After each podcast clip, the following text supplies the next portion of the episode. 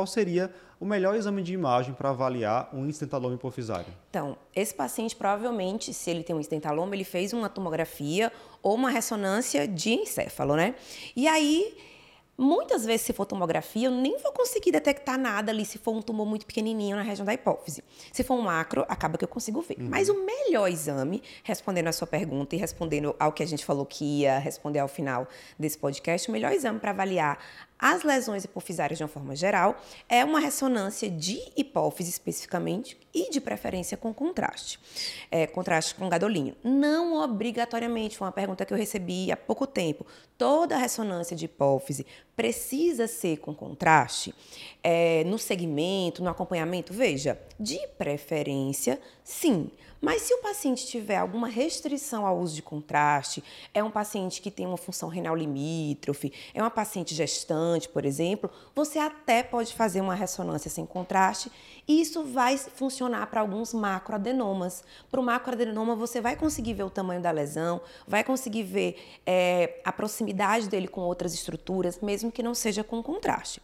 Para os micro, aí realmente precisa ter o contraste, porque muitas vezes você só vê o micro quando injeta o contraste.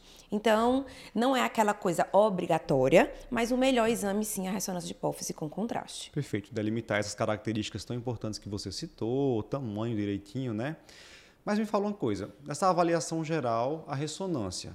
Mas a tomografia, ela pode ter algum papel nesse paciente com tumor hipofisário? Já vi você comentando em aula que a tomografia pode ajudar a delimitar a questão óssea, a programação a, cirúrgica. É, a tomografia, muitas vezes, é, quando a gente tem uma indicação cirúrgica, que a gente vai comentar quais são, é, e a, muitas vezes é solicitado pelo neurocirurgião até no pré-operatório, quando eu tenho uma lesão muito grande, por exemplo, hipofisária, ele, isso pode erodir, né, ali a base do crânio, lá no, no topo do seio esfenoidal.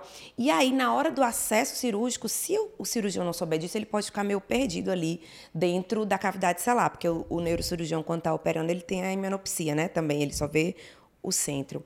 Então, quando eu estou suspeitando de que possa ter alguma erosão do, da base do crânio, eu priorizo a tomografia ou quando eu quero ver calcificação. Então, também posso fazer a tomografia nesses casos. Isso é particularmente importante em criança.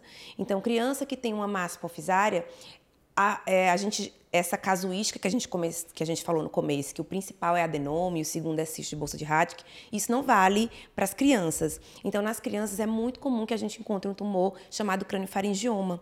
E esse tumor, que também é um tumor que vem ali da embriologia, por isso é mais comum em criança, caracteristicamente ele pode ter calcificação. Então, na criança, quando surge ali uma lesão hipofisária grande, você fala, poxa, será que isso é um adenoma ou será que não é um craniofaringioma? Como na ressonância você não vê a calcificação muito bem, uma possibilidade é complementar com a tomografia, mas as situações são menos frequentes, né? Perfeito.